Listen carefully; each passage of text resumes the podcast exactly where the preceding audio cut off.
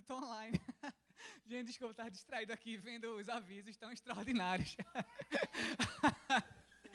Ai, meu Deus do céu. Gente, boa noite. Que bom estar aqui mais um topo com você, espontâneo, livre, feliz, sorridente. Se você está empolgado também, dá seu alô aí. Diz quão feliz você tá, tá, está de estar conosco nessa noite.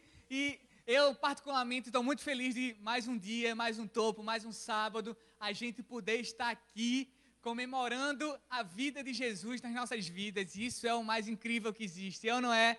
Então, é, eu queria dizer que estou com muita saudade de vocês. Meu coração queima de amor por vocês e eu estou sentindo muita saudade. Estou ansioso para que em breve a gente esteja junto aqui novamente. Então, é, eu tenho, antes da gente passar para a palavra propriamente dito, eu queria te desafiar a você oferecer algo ao Senhor em adoração. Eu costumo dizer que lá atrás, antigamente, no Antigo Testamento, o povo de Israel, ele oferecia sacrifícios ao Senhor como perdão dos pecados. Então, como é que isso funciona? O povo tirava um cordeiro, tirava um cabrito, tirava um animal, um boi, da sua criação, daquilo que ele possuía, para oferecer em sacrifício por perdão de pecados, oferecer em sacrifício por gratidão ao Senhor. E muitas vezes a gente negligencia esse fato de que Jesus ele veio aqui na terra, morreu na cruz pelos nossos pecados. Hoje a gente não precisa de nada disso. A gente não precisa matar mais boi, mais, mais gado, mais galinha, mais cachorro, mais nada pelos nossos pecados. A gente só ora e a gente só toma posse do perdão que Jesus conquistou na cruz por nós. E a forma que a gente tem de adorar o Senhor com os nossos bens não é mais por meio de bois e, e, sacrifícios oferecidos, mas é por meio da nossa oferta, do nosso dízimo. E assim nós somos gratos, nós revelamos a nossa gratidão ao Senhor, não somente pelo fato de Ele estar conosco, mas pelo fato de Jesus já ter pago todo o preço ali na cruz do Calvário. Ele já foi o sacrifício, ele foi oferecido em sacrifício pelos nossos pecados. Então, quero te desafiar hoje a você estar contribuindo com o Senhor, contribuindo na casa do Senhor, com seus dízimos, as suas ofertas, as informações estão aqui, o QR Code está aqui no fundo da tela e você pode acompanhar você pode pegar seu celular, abrir a câmera, colocar no QR Code aí, vai direto para um site 100% seguro, onde você pode contribuir no cartão de crédito. Você também pode estar fazendo depósito nas contas da igreja. E eu tenho certeza que com isso você vai estar mostrando a gratidão do seu coração por tudo que o Senhor tem feito e por tudo que ele já fez na minha e na sua vida. Então quero te desafiar realmente a estar oferecendo, a estar ofertando, a estar trazendo o seu dízimo para que a casa do Senhor continue em pé e a gente continue aqui com todo esse recurso que a gente está tendo para oferecer a você a melhor experiência possível dentro do topo e dentro da igreja da família. Então, a gente está junto nessa e eu tenho certeza que Deus ele, está, ele vai fazer multiplicar a semente que você semear. Ele vai fazer multiplicar a semente que você colocou aí no seu coração. Então, oferte, traga seu dízimo, que eu tenho certeza que Deus ele fará multiplicar 30 a 70 e a 100 por um aquela oferta que você se propôs a dar no dia de hoje. Amém?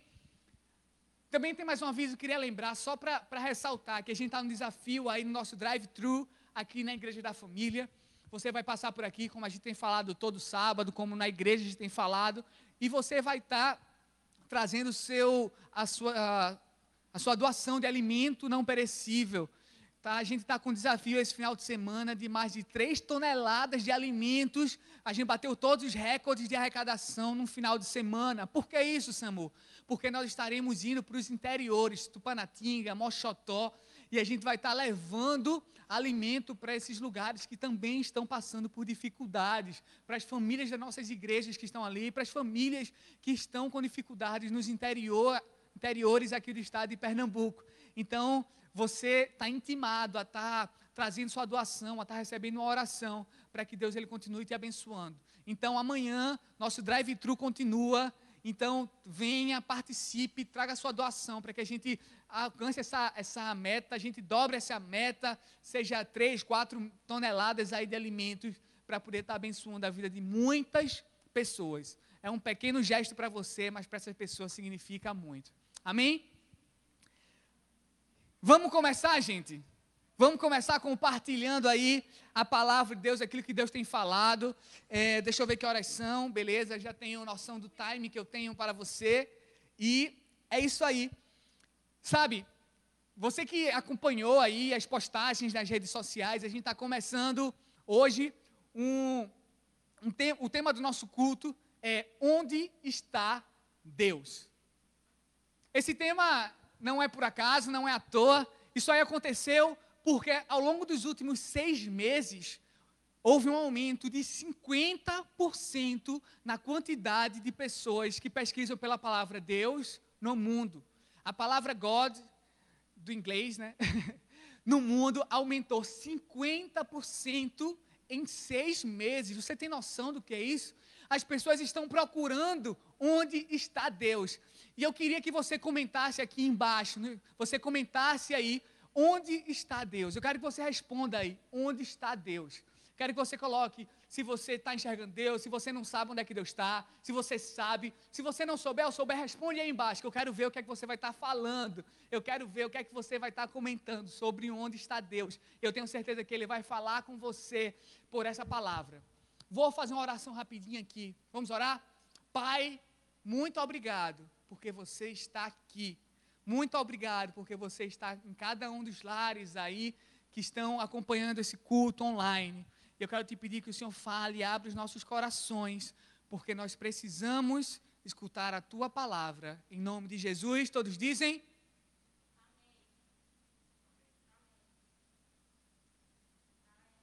Ah, ah, ah, deu para digitar já? Deu para digitar? Se não digitou, digita. Amém. Beleza? Então vamos lá. Às vezes eu fico pensando, o que é que Deus ele está achando dos nossos comportamentos em tempo de quarentena, em tempo de pandemia, em tempo de isolamento? Algumas pessoas me perguntaram já várias vezes, Samu, o que é que você acha disso que está acontecendo? Tu acha que isso é o juízo final? Tu acha que isso é Deus? Ele, ele, ele se revoltou contra o povo porque o povo estava muito é, longe dos caminhos dele, você acha que é Deus punindo a nação brasileira pelos pecados, você acha que Deus está pesando a mão de não sei o que lá e tal, você acha que, você acha que é isso?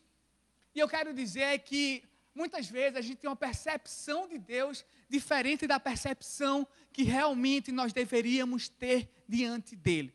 A gente olha para Deus e acha que ele vai se comportar como a gente se comportaria.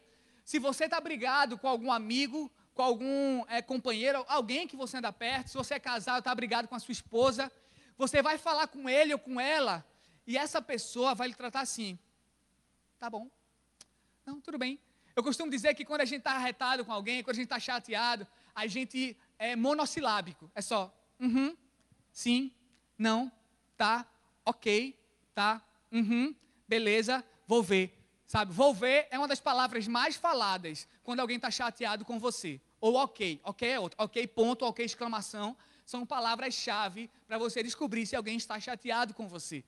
Então, quando alguém está chateado com a gente, a gente sabe, essas pessoas, elas nos tratam assim, nos tratam com negligência, nos tratam de qualquer jeito. E quando se trata de Deus, a gente sabe que a gente feriu a Deus, que a gente magoou o Senhor, que a gente fez algo contra a vontade dele, a gente acha que Deus ele vai nos tratar da mesma forma, porque é a forma que a gente trataria alguém que a gente está chateado. A gente acha que a gente vai estar tá lá e Deus vai dizer: hum, não quero falar com você, pode orar à vontade, não vou falar. Sabe? A gente acha que Deus ele vai nos tratar assim sempre. Só que deixa eu dizer uma coisa para você: Deus ele não funciona como nós. Deus, ele, ele não é filho do homem para que não é homem para que minta, nem filho do homem para que se arrependa. Eu gosto muito de uma palavra que se encontra lá em 2 Timóteo 2, a partir do versículo 11, diz assim, ó: Palavra fiel é esta, que se morremos com ele, também com ele viveremos.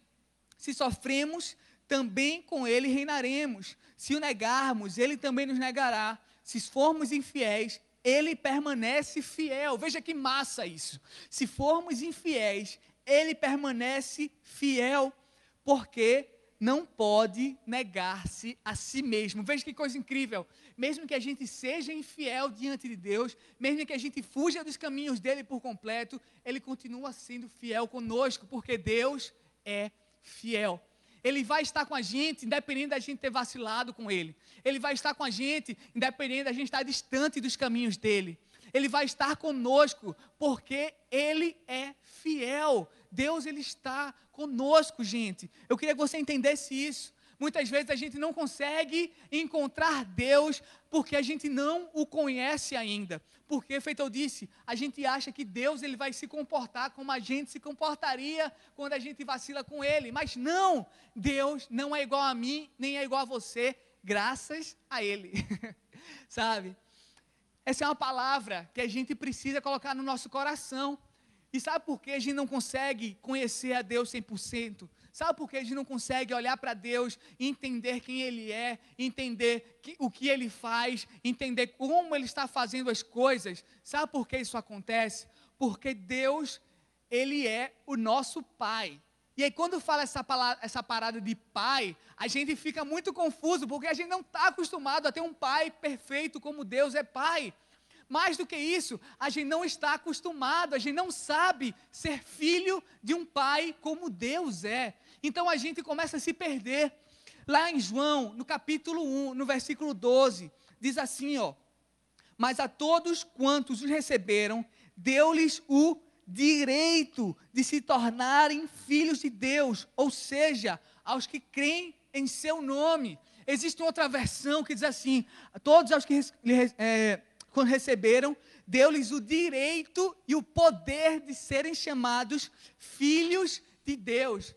Filho de Deus é mais que um vocativo. Filho de Deus não é um cargo. Filho de Deus não é uma posição nos céus. Filho de Deus é um poder que a gente recebe. E é esse poder que a gente tem que tomar posse.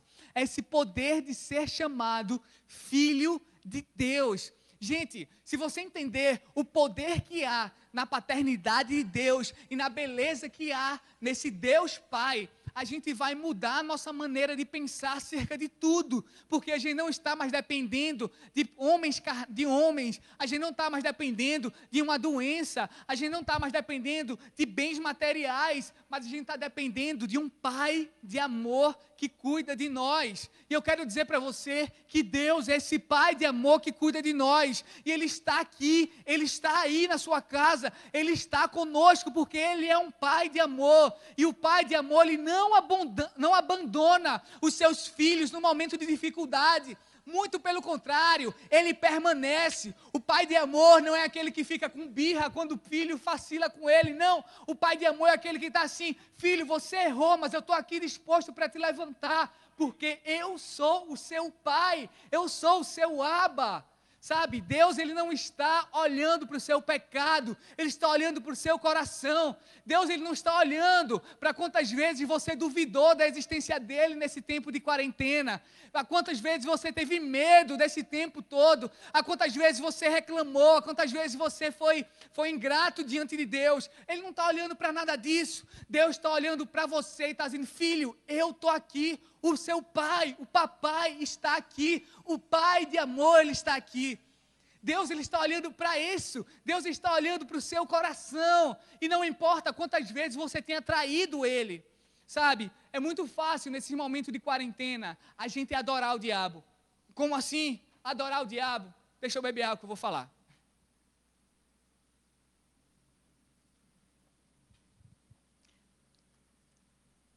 Existe, existe algumas pessoas que falam que murmuração é adorar ao diabo. Quantos já ouviram isso daí muitas vezes? Já falei isso muitas vezes também. Que murmurar é adorar ao diabo.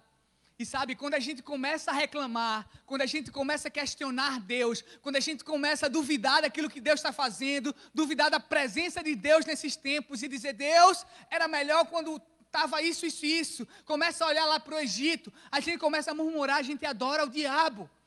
E eu tenho certeza que isso não agrada a Deus. Eu tenho certeza que isso não está no coração de Deus quando a gente abre a nossa boca para reclamar, para murmurar, para questionar. Mas Deus, Ele continua sendo Deus. Deus, Ele continua nos amando. Deus ele não está sentado lá no trono, sabe? Com, com Israel na mão e jogando assim na terra, dizendo: Tá vendo? Isso é porque a galera de Recife está dançando muito passinho. Tá vendo? Isso é porque a galera do Recife está mandando muito passinho por aí. Não, não tem nada a ver com isso. Sabe? Não tem nada a ver com isso, não tem nada a ver com a gente tá, tá agredindo a santidade de Deus e Deus está com raivinha lá em cima, dizendo: hum, vou mandar um víreozinho para ele, para eles se quebrarem todinho. Hum, sabe? Não tem nada a ver com isso. Não tem nada a ver com isso. A vontade de Deus ele é soberana e a bondade dele não tem a ver com coronavírus. A bondade dele não tem a ver com pandemia. A bondade dele tem a ver com quem ele é. Deus, ele é bom. Ponto. Ele é bom. Ele é bom em todo tempo. Ele é o alfa, é o ômega, é o princípio e o fim. É o bom em todo tempo. Deus ele está conosco, ele é o pai de amor e ele está cuidando da gente. Ele está cuidando da gente. Nenhum pai de amor, gente, nenhum pai de amor vai tratar os seus filhos com morte. Nenhum pai de amor, ele vai fazer isso, ele vai tratar dessa forma os seus filhos. Mas a gente precisa entender onde é que Deus está, tá, onde é o que é que Ele quer nos ensinar em tempos de pandemia, em tempos de coronavírus, em tempos de, de ansiedade, em tempos de medo. A gente precisa começar a entender que Ele é bom, Ele é Pai, Ele é um Deus de amor. E quando a gente começar a fazer isso, os nossos olhos vão se abrir, como David estava ministrando aqui nessa música, que quando Ele parte o pão, nossos olhos se abrem. Quando a gente começar a entender que Deus é um Pai de amor, que Deus ele trata os seus filhos com amor, nós vamos entender, os nossos olhos vão se abrir diante de quem Deus é. Se nós entendermos que nós somos filho amado, filhos amados, nós vamos, Deus sim, ele vai se manifestar como um pai de amor. O grande problema é que a gente não consegue se colocar na posição de filho amado. Vocês estão entendendo isso que eu estou falando? Vocês estão entendendo que o problema muitas vezes não está em Deus, mas o problema está na gente que não consegue se enxergar como um filho amado de um pai de amor. Deus ele continua lutando por nós. Deus ele continua batalhando as nossas lutas, lutando aquilo que por, por nós, aquilo que a gente não consegue fazer. Lá em Lucas, no capítulo 15, conta a história do filho pródigo.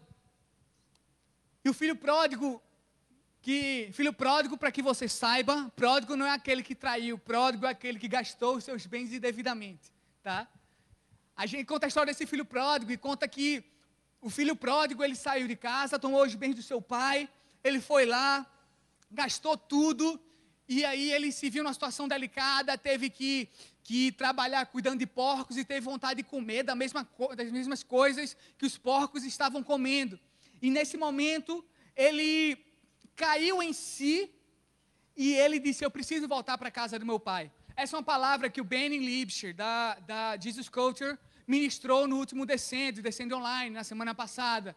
E ele falou que esse é o tempo dos filhos pródigos caírem em si, dos filhos que estão perdidos caírem em si e voltarem para a casa do Pai de amor. Esse é o tempo de você que está aí na sua casa e você se distanciou e você começou a duvidar de Deus, começou a questionar onde Deus está, começou a questionar o que é que está acontecendo nesse mundo. Será que Deus não está vendo tudo isso? Começou a questionar seus medos e começou a ficar ansioso com relação a tudo isso que tem acontecendo, tudo isso que tem acontecido. Você que está aí na sua casa e começou a pecar desenfreadamente, começou a, a, se relacionar com pessoas virtualmente, começou a ver sites pornográficos com a frequência absurda, começou a mentir, começou a ficar viciado em, em algumas séries que não agradam ao Senhor, você começou a ter algumas práticas dentro de casa que ferem a santidade do Senhor. Eu quero dizer para você, filho pródigo, filho perdido, filho que está longe, caia em si, porque o Pai de amor está à porta esperando. A Bíblia fala que quando o filho pródigo voltou, veja bem, quando o filho pródigo voltou, a partir do versículo 20, a seguir foi, levantou-se e foi para o seu pai, e ainda estando longe, o seu pai o viu, e cheio de compaixão, correu para o seu filho e o abraçou. O filho pródigo apenas tomou a atitude de sair Perceba que o filho pródigo ainda estava longe, filho pródigo estava longe, mas o pai estava vindo à distância. E o pai não esperou que o filho pródigo desistisse de voltar para casa. Muito pelo contrário, o pai foi ao encontro do filho, correndo loucamente, dizendo: Meu filho, eu não vou dar chance de você correr de volta, mas eu vou ao seu encontro, eu vou até onde você está. O pai está esperando para que a gente, enquanto filho, a gente só apareça, a gente só diga: Pai, eu preciso voltar para casa, eu preciso te reconhecer como meu pai de amor novamente, eu preciso enxergar você como meu pai de amor novamente, porque eu não consigo mais. E aí sim, Deus ele vai fazer assim. Eu estou vendo a cabecinha dele chegando ali longe. Eu vou correr ao encontro dele, porque eu não posso mais ficar longe do meu filho amado. Você é filho amado de um pai de amor. Você é filho amado. Não existe nada além disso. A melhor definição para você é filho amado. Muitas vezes a gente está longe e a gente não está não tá enxergando Deus porque nós fugimos da presença, nós fugimos da casa do Pai. Mas, Samur, lógico, eu não posso ir para a igreja, eu não posso enxergar, não posso ir para a casa do Pai. Deixa eu dizer uma coisa para você. Deixa eu dizer uma coisa para você. O meu Deus, Ele não habita em templos feitos por mãos de homens. Ele não habita neste lugar, nessa casa bonita. Ele não habita, Ele habita em mim, Ele habita em você. Essa decisão que você tomar é a oportunidade que o Pai de amor precisa para correr a seu encontro, para te encontrar e dizer: Filho, vem para cá, porque eu sou um Pai de amor. Eu estou aqui, filho eu não estou longe, né? não sou eu que não estou vendo você, é você que não está me vendo, mas eu estou enxergando você aí, eu estou enxergando seus medos, eu estou enxergando sua dificuldade, sua ansiedade, sua dificuldade de orar, sua dificuldade de ler a Bíblia. Fica tranquilo, eu estou vendo, só fala comigo, mesmo que você esteja assim, só fala comigo. O Pai de amor, Ele cuida da gente. Não seja como um filho que foge de casa não seja como um filho que está em casa, mas não consegue enxergar Deus. Eu não sei se você é muito é, religioso muito legalista e começa a criar uma teoria da conspiração para tudo isso, começa a achar que Deus não está presente. Deixa eu dizer uma coisa para você. Deus, Ele está presente. Deus, Ele está aí. Deus, Ele está conosco. E a Sua palavra diz que se estiverem dois ou três reunidos em meu nome, aí eu estarei no meio deles. Deus, Ele está conosco. Deus, Ele está comigo. Deus, Ele está com você, meu irmão. Não duvide, desse, não duvide dessa palavra, porque essa palavra é verdadeira. Essa palavra é digna. Não seja como o filho do, do pai que ficou em casa e começou a questionar: Pai, eu estive aqui esse tempo todo e você nunca fez uma festa para mim. Não seja como esse cara. Comece a se alegrar com a alegria do Senhor. Comece a se alegrar com a festa que o Senhor prepara. Comece a se alegrar em ser filho de um pai de amor. Deus, Ele é um Deus que está disposto a lutar por nós e a gente não precisa fazer nada por isso. A gente não precisa fazer nada para merecer, para alcançar, para ter o amor de Deus. Muito pelo contrário, a gente só precisa colocar o nosso coração e dizer: Deus, o meu coração é teu, cuida de mim. Sabe por quê, gente? A Bíblia diz que sem Deus nada podemos fazer, sem mim nada podeis fazer. E realmente a gente não tem condições nenhuma. Deus é quem luta por nós, Deus é quem faz tudo por nós, mesmo que a gente não mereça. E eu queria que você prestasse atenção, que eu tenho um vídeo muito breve para passar para você. E eu queria que isso falasse ao seu coração e você começasse a enxergar como Deus ele cuida da gente.